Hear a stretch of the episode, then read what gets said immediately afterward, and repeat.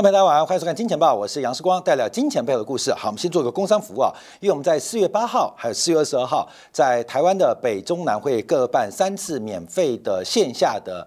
见面会啊，那分享一些新的有关于二零二三年的投资的一些心得，跟宏观经济包括政治面的变化。那因为啊新冠疫情关系啊延宕了两年，非常荣幸在这个四月份能够再一度跟大家能够在线下来见面。那因为我们今天下午两点开放报名啊，那大家可能在节目播出的时候要加快啊，因为呃开放报名三小时之后，其实北中南的报名情况都非常好，台北的应该已经报名接近八成啊，那。高高雄的也接近八成，那台中大概有六成啊，大家可能掌握这个机会，我们已经尽其所能在北中南啊各地办了，呃租借了。能够租借最大的场地啊，能够租借最大场地，像台北就是呃超过七百人的这个座位啊，可是呃就走七百人啊，那面对我们这个金铁杆的订阅用户，呃万人的一个需求啊，可能会比较呃对不起大家啊，但也没关系，因为金铁杆大概只有百分之五十是台湾的，呃但另外百分之五十就可能是美国人啊，还有香港人啊，马来西亚的观众啊，呃这个然后大陆的观众是知识星球，那有机会我们在大陆来办一些呃线下的一些呃这个可能一些分享会啊，来这。跟跟观察啊，所以这次可能大家掌握机会，在节目播出的时候，可能大家尽快，因为大概北中南的情况，大概今天晚上就恐怕会额满哦，你要特别多掌握。那带着台中的报名的机会，名额稍微多一点点，大家也可以做一个掌握。只要台北报不了的，那高雄报不了的，那就周末去台中玩一趟吧。好，这个非常感谢大家热烈的捧场跟支持啊，这个免费的分享，也希望大家能够好好掌握，因为里面讲到一些可能宏观政治跟周期变。变化不太适合在媒体播出啊，所以我们在这一次啊，可能就没有转播的服务啊，这避免产生一些。政治上的麻烦啊，事光从这个政治进去，再从政治出来，这个政治麻烦很多，所以呃，希望在线下当中，呃，在没有转播的情况之下，能够畅所欲言啊，所以请大家多多来把握这一次的见面会，我也等待在会场中跟你的相遇。好，那我们分析下今天这个市场发展，因为昨天晚上美国股市跌非常大啊，今天亚洲股市也普遍受到拖累。那我们看美元指数已经大幅度的一个反弹了，目前关键价位之前提到一百零五点五啊，这一次我们对于美元指数，不管从新台币的视野，还是从。呃，这个日元的视野应该都非常非常精准啊！不管是从整个美元的转强，一路跟大家分享到日元一五一的侧幅满足，台币三十二点二七，世光都把美元换成台币。到我们看到两周、一周之前呢，世光特别分享啊，这个好朋友们在二十九点九、二十九点八又重新把台币换回美元了。其实这些发展就是宏观经济的一个变化，所以假如能够这样做一个相对应的操作，呃，你可能会有不错的一些。资产的组合啊，所以在这边特别跟大家分享，那美元的超级多头的循环会不会重新展开？今天要从美国国债突破关键价位来跟大家分享。好，我们先看到昨天晚上大家就觉得美股怎么跌了七百点呢？那昨天节目我们在金铁杆的这个订阅版就特别提到末日期权啊，这个追涨杀跌、助涨助跌的威力，在昨天美国股市啊。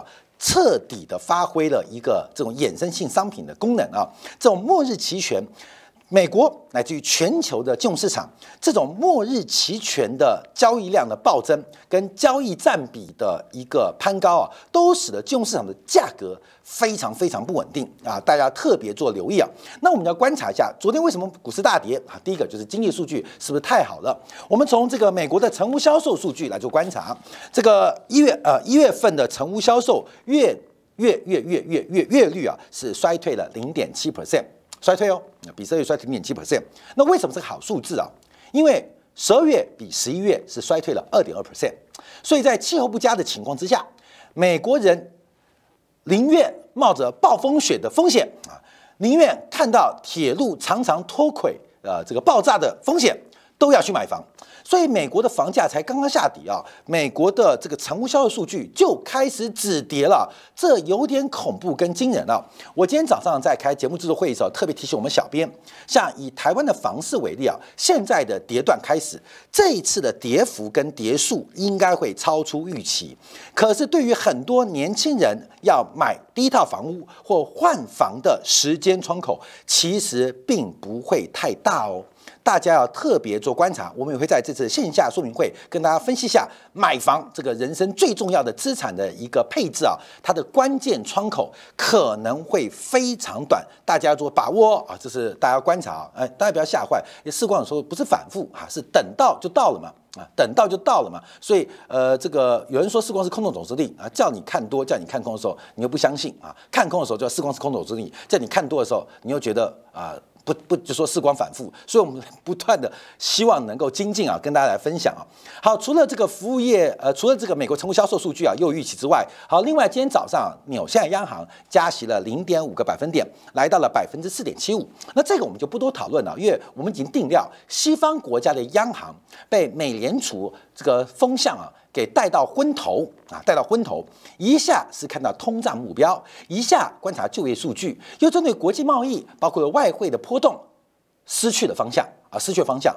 我不断跟大家提醒到，美联储的加息节奏跟紧缩的发展，除了是美国内部的经济结构，包括物价、包括就业之外，最重要，美元是个武器，美元必须利用有限的时间窗口。把中国的经济给搞垮，这就是我们不断的观察。所以，为什么美元金钱豹看那么准？为什么美国的货币政策这两年来我们抓的那么精准？不是从通胀，不是单纯从美国的就业环境，包括了美国的经济结构，而是从宏观政治的需求来判断美元的紧缩周期。那从宏观政治的需求，会轻易的发现。美元周期很好掌握，所以我们跟特别跟大家来做一个分享跟观察啊。因为假如你注意到这个一九二九年的这个呃经济大萧条的发生，你就可以看到，其实美联储常常是妥协于美国的国际政治目标之下，美联储目标常常是妥协于国美国政治的。这个宏观目标之下，大家特别做观察。好，那昨天还有一个数据啊，也是非常漂亮啊，就是美国的最新二月份的采购经理指数，特别是服务业啊，服务业的采购经理指数忽然大幅反弹，从原来的四七点啊四十六点八，一口气弹到了五十点五，大幅的高预期，也创下半年新高。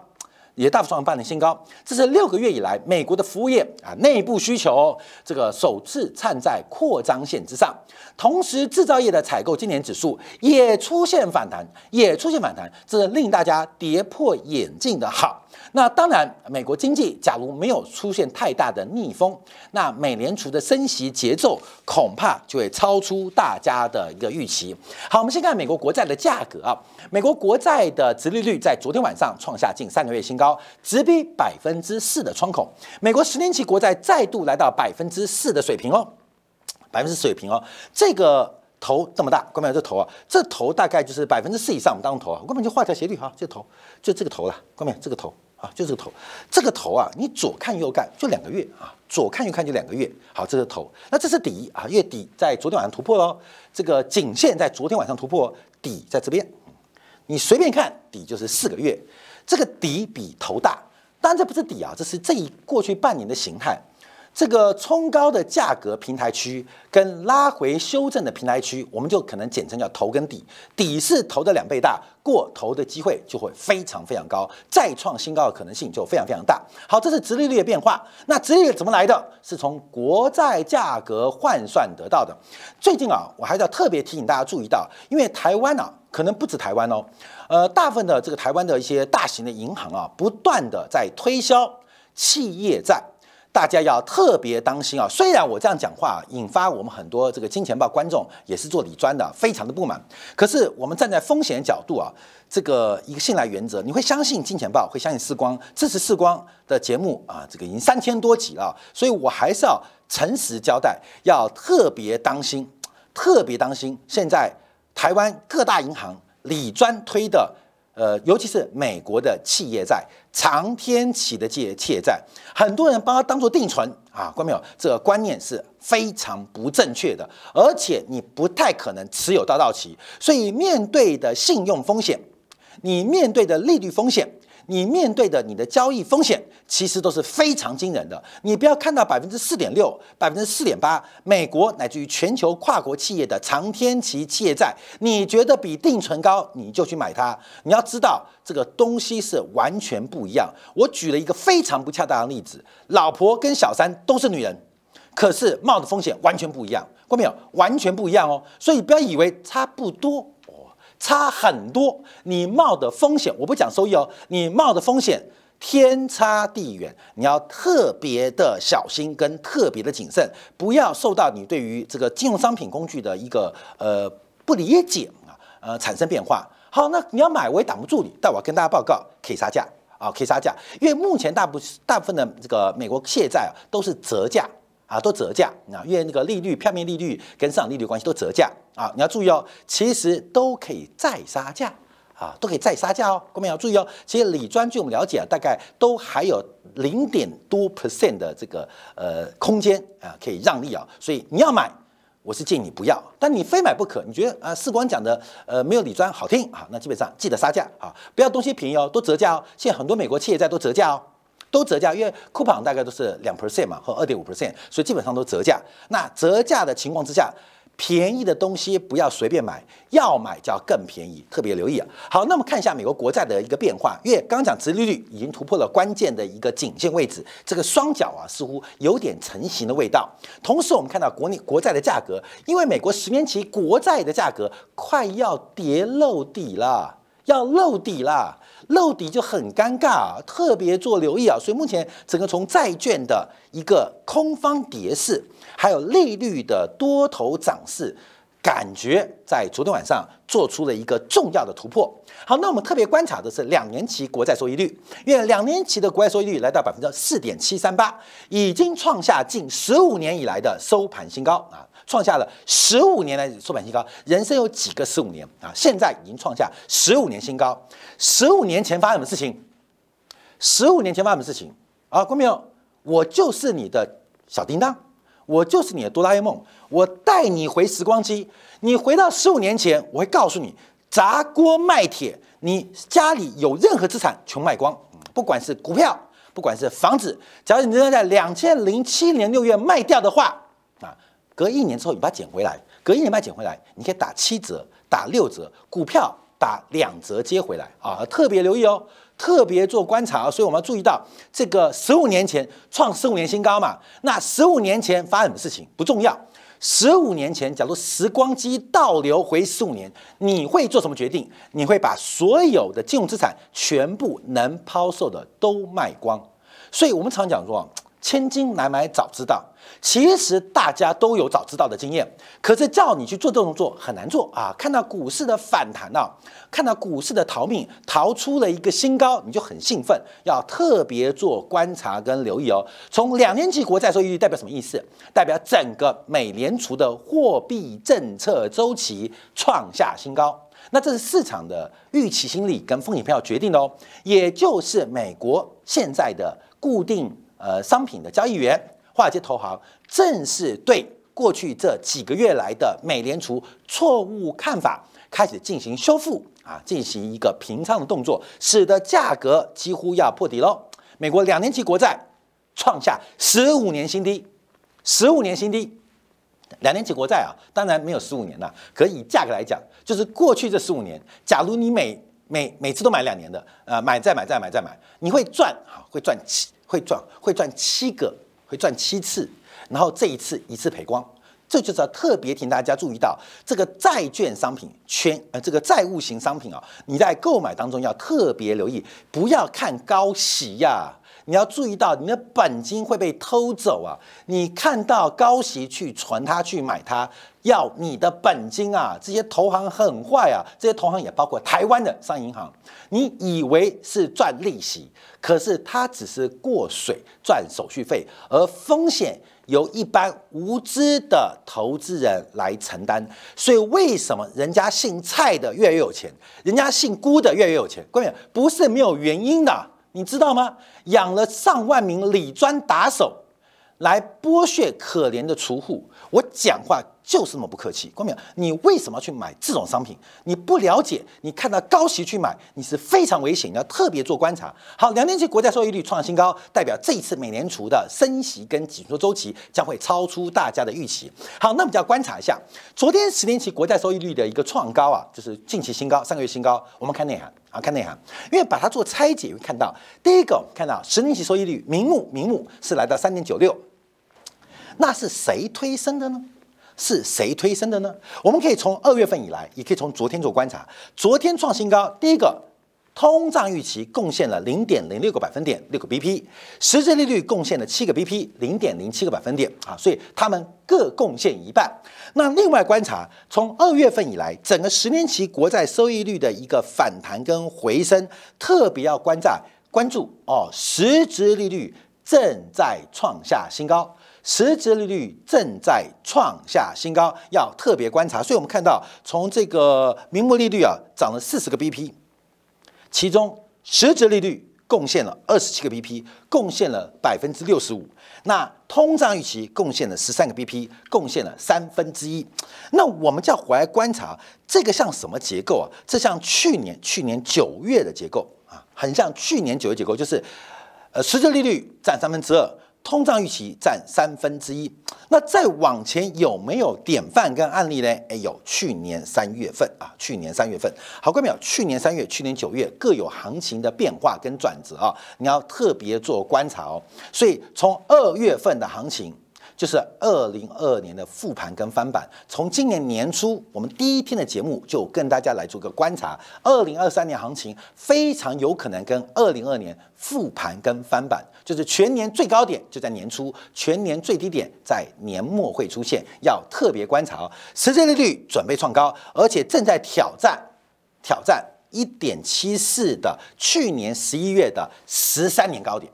啊，十三年高点要特别做观察跟留意哦。但实际率创高是个好事，因为回到十三年前，回到十三年前，你就要买啊。十三，二零零九年啊，二零零九年就是一个多头起涨的年份。好，这次要再创新高，所以后面要等着买哦。各位没有？可是为什么会有买的机会？因为跌到歪掉啊，跌到歪掉，所以我们看到现在实质利率开始攀升。而通胀预期重新来挑战前期的高点，都是官淼特别做留意跟掌握的。好，我们再从另外一个角度观察，除了把国债利率的走高拆成通胀预期跟实力之外，我们再看殖率曲线。我们不断跟大家报告，也是从农年前讲到的，陡殖率曲线开始做修复，做修复。这也是我们过去这一两周节目做一个观察到，其实玩这些的都是主力跟大户。都是主力大户，他们的部位需要时间来逐步调整。从上个礼拜开始，我们不断上上礼拜开始，二月初开始，我们讲了半个月，就是直立曲线正在做修复的过程。而这个修复怎么来的？是从债券价格换算得来的。债券谁做？美国国债谁做？高盛在做，摩根在做，中国银行在做，汇丰在做。所以，我们看到这个职业曲线的修复，不单单是这些投资银行在做，是投资银行背后的资金大户或是主力正在调整部位。那部位调整结束，再配合末日期权追涨杀跌的过程。形成昨天美国道琼指数一口气就创下今年最大的跌幅跟最大的跌点。好，那我们从这个直率曲线的一个修复做观察，什么叫修复？因为直率曲线应该是一个正斜率发展，不会像现在这个负斜率的过程。那我们看到从二月一号就是美联储第一次加息以来，特别是中短天期，从一年期。两年期、三年期、五年期、七年期都在出现明显的修正，所以这个倒挂的程度开始慢慢的减少，倒挂程度开始慢慢的减少，而这个慢慢的减少会形成一个债券空头的变化。越长期的债券，越长期的固定商品、购益商品影响越大，所以叫大家不要随便去买李专推荐的美国企业债，它有非常大的利率风险，还有其他风险哦，什么信用风险呐，个别风险很多啊，光是利率风险。你就扛不住啊，所以要特别小心跟观察啊，特别小心观察。所以我们看到这一波的一个复苏跟反弹，尤其我们从三个月起啊，三个月起，三个月起啊，从去年底到现在为止啊，弹升了四四个 BP，这代表零点四四个百分点，代表货币市场的资金水平又创下新高。三个月期现在来到四点八六嘛，已经创新高了。货币市场的资本的要求的成本。或叫报酬，我们叫机会成本创下新高，同时十年期的资产价格也正在快速的回升。我们之前我们复盘一下哦，我们特别替大家从资产负债表角度做观察啊，观众啊，观众资产负债表做观察，这是美国啊这个榨干转移全球财富的手段，因为短天期的利率在这一坨，它叫做负债成本，企业举债除了权益。发行股票之外，其实发的债或是商业票据都非常短，都非常短。我们以红海为例，红海大量的应收账款都是六十天期到一百八十天期、半年期的，都在那边。而这些形成了营运资金的来源，就是它的负债。所以这边代表的是 WACC 的基础成本，这是叫负债成本哦，负债成本哦。啊，我们随便抓一个，好，以六个月好为例啊，现在是五点零七。这是负债成本哦，平均五点零七。我们以债务成本五点零七，长端的是资产报酬率，特别用无风险利率作为定锚，现在多少？三点九五啊，三点九，我拉得很远啊，后面你要知道，这就是美国对于全球的收割啊，这是美国对于全球收割。当然，很多啊，过去支持世光政治信仰的好伙伴们就觉得世光你怎么反复了呢？你怎么不再爱我们自己的国家呢？不是这个逻辑啊。爱不爱国是我们的意识形态，是存在我们的基因跟血液当中。可当下发生的事情，我要讲实话，这就是一个超级转移财富的方式。因为为什么短天期的资金水平，短天期的资金水平，同时同时就是企业的成本，而长天期的资金水平就是资产的报酬。我们换过一个方向讲。美国国债借三个月期吗？美国国债大量 duration 是七年嘛？美国国债，美国国债就以现在为例是百分之四点零八，以美联储的 duration 就四点零八，财政部就四点零八啊，它的什么？它借向你借钱给你的利息，向你借钱给你四点零八哦，美国向美国美国人美国银行全世界借钱付了利息。粗暴来讲，就是四点零八。我们向美国人借钱，那美国人向谁借钱嘛？美联储印钞嘛？你向美联储借钱，付多少？付五点零七。你懂吗？这一来一回，就是百分之一的差距啊！请问钱是被美国人赚走，还是被我们台湾赚走，还是被香港人赚走？根本答案就出来了嘛！你越玩越穷，你知道吗？因为美国人跟你借钱是百分之四，美国人借你钱是百分之五，这个逻辑我们用最简单的理论告诉你，学校都不会教你，但不会有任何一个学校的教授会反驳视光理论，因为大家都知道这是一个常识啊，这是个金融常，学校为什么不教？因为这是个常识，可是因为常识没教，大家就没有常识了。这是一个很恐怖事情，而这个过程就是美国的利率倒挂。除了美国国内的问题之外，形成结构就是美国在转移自己的问题，透过外部的金融系统、外部的贸易系统来解决内部的问题呀。美国问题大不大？美国问题好大，但美国问题怎么解决？我们在帮他解决哦。我们在帮他买单，而这个情情况已经持续了很长一段时间，这是个巨大财富跟购买力的转移。所以，观众朋友，你在这时候做的任何的投资行为都是加杠杆呐。你加杠杆，最后最后这钱你说我没有借给美国，最后最后这些流动性都会被美国给借走，这没办法的嘛，越会回到了底层资产嘛。你说我的钱都去，那我借的钱。不知不觉，我冒的资金成本或资金的机会成本就在这边。你不知不觉，你也会跟美联储挂了钩。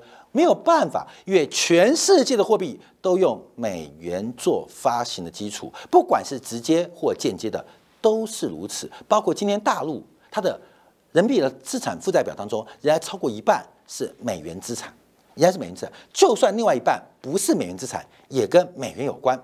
你懂意思吗？啊，也跟美元有关嘛。也跟美元有关。你像嘛，我们这个呃英国英镑哈，欧元，请问英镑欧元是听美国人的还是听普丁的？但听美国人的嘛，所以你持有非美元资产，其实还是在美元的世界体系当中哦。你懂意思吗？欧元最大的交易在哪边？在美国啊，不在欧洲啊。所以这是一个剥削过程，所以我们才会跟大家讲，这中间当中，不管一些宏观政策或我们个人投资行为，都要特别当心跟小心啊。好，我们再往下观察。好，这市场目前的关注啊，越对于今年的美联储的终端利率的预期啊，这是联邦基金利率期货所出现变化，已经来到了百分之五点三六啊。已经来到百分之五点三六啊，而今年降息的可能性已经接近于零啊啊，接近于零啊，所以我们看到整个市场的修正正在观察。各位，谁会做联邦基金利率期货的？你吗？你不会是你呀？这都是华尔街大富巴菲特在做的。这巴菲特干嘛？巴菲特干嘛？赶快把台积电卖光光！会报台积电是傻瓜，你懂意思吗？你不会做，你只关心台积电、玉山金的股价。你也只关心茅台啊啊，呃，宁德时代的股价，可是巴菲特，哎，那是小事情。我关心这个东西，这个东西啊是主力做出来的，不是你做出来。可联邦基金利率期货其实早就开始反映这个市场转折。那这次最可悲的啊，是大概有将近一个月的出货的机会啊，出的很干净啊，所以大家特别小心自然价格的变化。好，那我们这边要观察的就是值域曲线的倒挂。我们一讲倒挂，倒挂，越倒挂就是我们从去年。第三季开始讲的啊，戴维斯双杀的开始。这个戴维斯啊，他讲市场上的助涨助跌。第一个是讲了本质啊，企业本业的改善啊，EPS 的增长。那再加上风险偏好，使得本益比上升。啊，当中有降息啊、风险偏好等等，所以这为什么叫双极？戴维斯双多头叫双极，除了 EPS 的增长，还加上本益比的调高，所以这形成了一个复合增长嘛，你懂吗？复合增长的方法大于一的两个数乘下出来，会远远比加法更重要。所以我们看到这个的变化叫戴维斯双极，空头的时候就戴维斯双杀，先从风险偏好来减值，再从 EPS。来减值，这戴维斯双极。那主跌段开始，就是我们提到的，当利率倒挂收敛就要开始了。那利率倒挂收敛没有？收敛了了。今年利率倒挂最扩散的时候是今年一月十八号的一点三二，到昨天为止啊是零点九一啊，这个收缩的幅度是非常快，才短短一个月的时间呢。已经收缩掉了三分之一哦，从一点三二到零点九一，已经收缩掉三分之一哦，才一个月时间哦，这收缩的很快哦。那收缩的很快会发生什么事情？啊，又来看这张图，看到没有？因为每一次利率倒挂的收缩都是成长股或科技股的主跌段啊，都是主跌段啊。我们要分析一下利率为什么会倒挂，一定是短天期利率高于长天期利率。那为什么会跟主跌段有关？这个我们可以把因果关系倒过来做观察。随着整个 EPS 下滑，随着市场陷入恐慌，所以货币当局会进行降息。降什么息？降短天期或短端的利率，会使得短端利率的弹性比长端利率利率弹性来得高，所以短端降的比较快，长端降的比较慢，形成了一个倒挂的修复，就变成一个正值啊，看到没有？因为倒挂是这样嘛。对不对？在正常情况下是这样啊，那怎么修复呢？通常是短端往下，长端缓慢往下，形成了慢慢的修复。所以倒挂的修复，通常代表什么意思？代表景气已经崩了，所以货币当局会进行降息跟宽松的周期。我们再等一下啊，这个特别是啊，呃，美联储在今年最大的杀技，可能是要调整了整个央行。美联储的通胀目标啊，等一下我们在今年会完整分析啊，因为这个通胀目目标的机制啊，严格来讲是上个世纪末开始在各国央行来进行的一个政策治理的工具，它有非常多的益处，也有非常多的风险。那坏处就是落后啊，什么叫落后？等一下我们今天来说明啊，我这边先提到，因为用通胀目标作为利率管理的一个。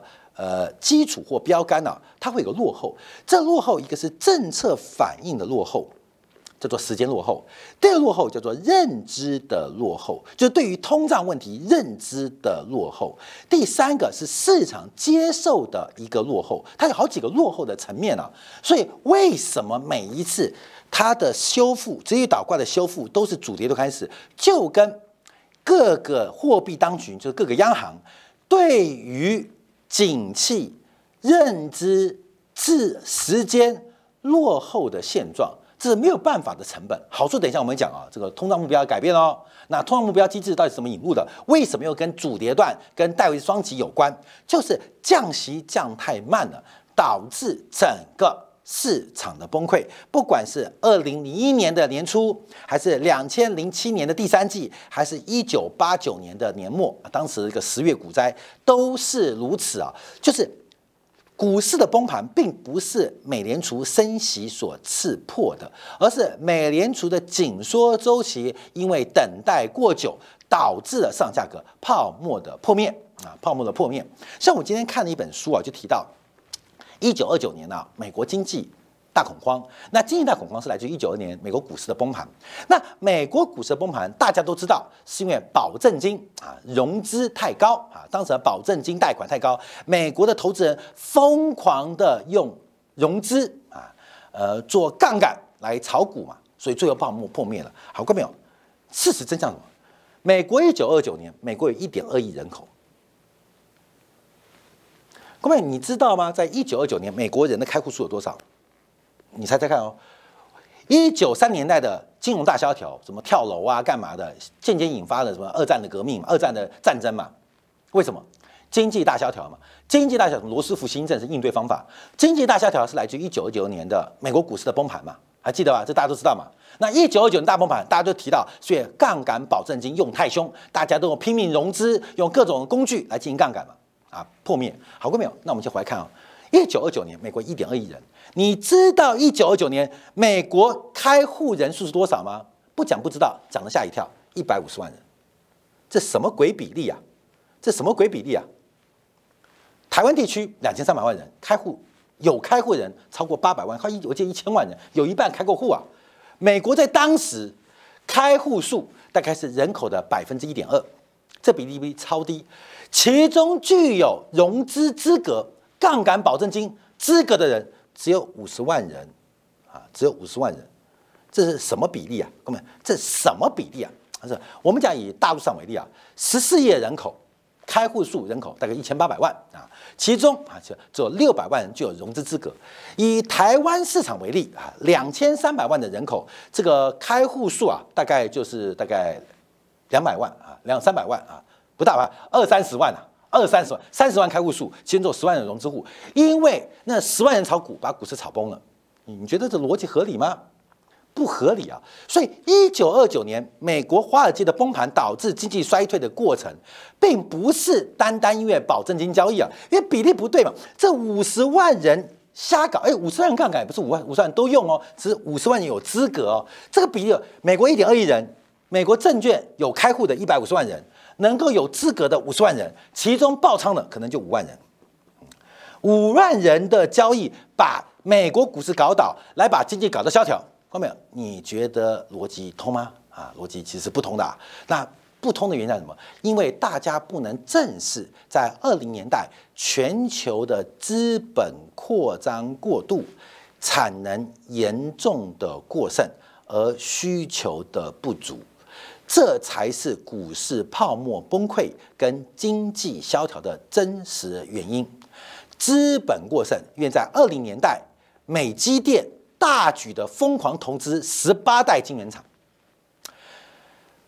呃，在一九年代，美国的福特拉疯狂的扩充电动车，你懂吗？啊，就是产能无限控制，股价涨不涨？涨。当时很多收音机啊。开始播放的 AI 人工的讲话，嗯，所以最后崩溃了。这市场一模一样。那现在碰到的问题要特别请大家注意到，因为每一次利率倒挂，百年来美联储历史就在这边呐。百年来的历史当中，美联储利率倒挂结束，无一不是因为美联储降息而结束，无一不是因为降息而结束。只有这一次，这一次你碰到哦，这次还在升息循环当中，因为长天期利率的攀高，形成了利率倒挂结束，会发生什么事情？说实在话，我也不知道，因为这是人类金融史上在数据化、在央行制度产生起来的第一次，你将碰到人类史上第一次的发展，就第一次哦。我们都知道。第一次很珍贵，我也不知道第一次发生之后得到的是惨剧还是幸福。可是我们现在正在碰到第一次，你胆子大一点，你就去拼幸福；你胆子小一点，就免于恐惧的交易的操作。分享给所有的观众朋友来进行一个分享。好，休息片刻，我们在精彩部分叫特别观察，因为美联储开始丢出一个新的霹雳武器，通胀降不下来。